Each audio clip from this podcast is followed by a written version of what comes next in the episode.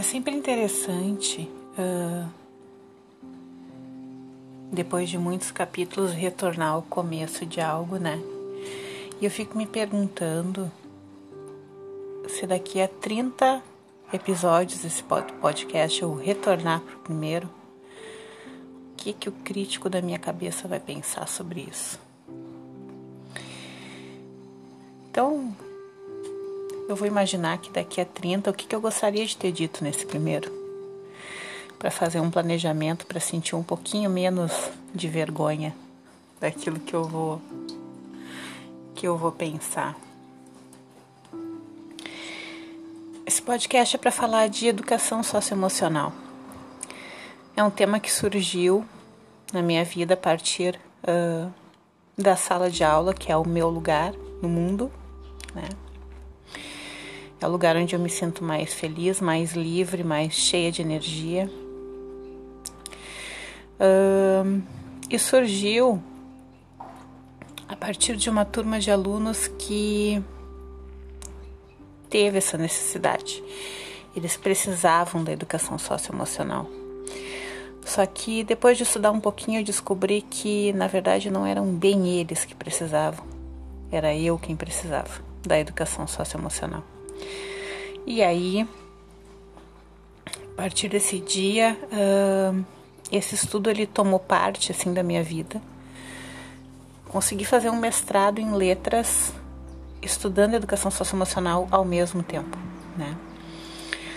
Uh, acho bem interessante, algumas pessoas às vezes me questionam sobre isso. Olha, olha só, até graduada em letras, fez um mestrado em letras e esse caminho da socioemocional ele surgiu para ti.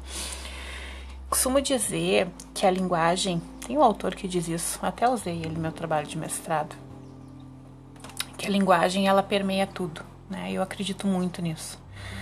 E a linguagem e a educação socioemocional, elas elas dizem muito uma para outra, né? E talvez ainda surja algum trabalho, né? Tenho lido alguma coisa de Spinoza em relação a isso, essa questão do afeto na linguagem, da forma como a linguagem nos afeta. Enfim, tem, tem bastante coisa nessa área aí para ver como, como tem uma relação estreita e bem interessante, né? E não consegui mais sair da educação socioemocional e muito eu sempre gosto de falar que eu falo de um lugar não de alguém que sabe tudo sobre educação socioemocional, porque a minha formação ela não é na psicologia, né?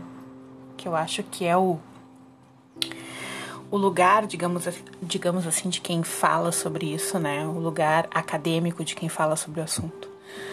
Mas eu falo da educação socioemocional do lugar de quem precisa, né? Uh, do lugar de quem uh, vem se percebendo crescendo muito a partir uh, dessas desses conhecimentos que a educação socioemocional trouxe para mim. E é bem importante, é algo que eu sempre falo. Nós estamos o tempo todo nos alfabetizando emocionalmente, né?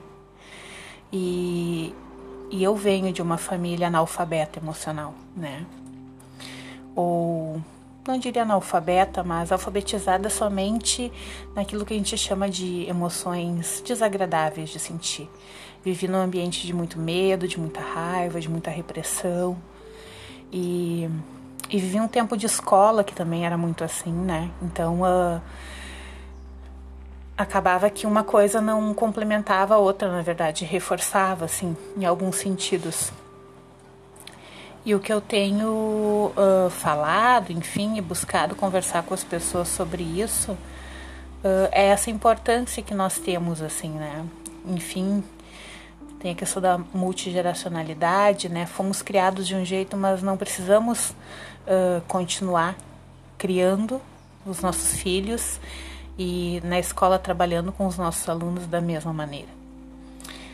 Então acho que a minha ideia são sempre cinco minutos. Já estamos chegando aí no finalzinho desse primeiro episódio, onde eu pude colocar um pouquinho desse meu lugar para falar de socioemocional, de algo que para mim uh, tem sido tão importante.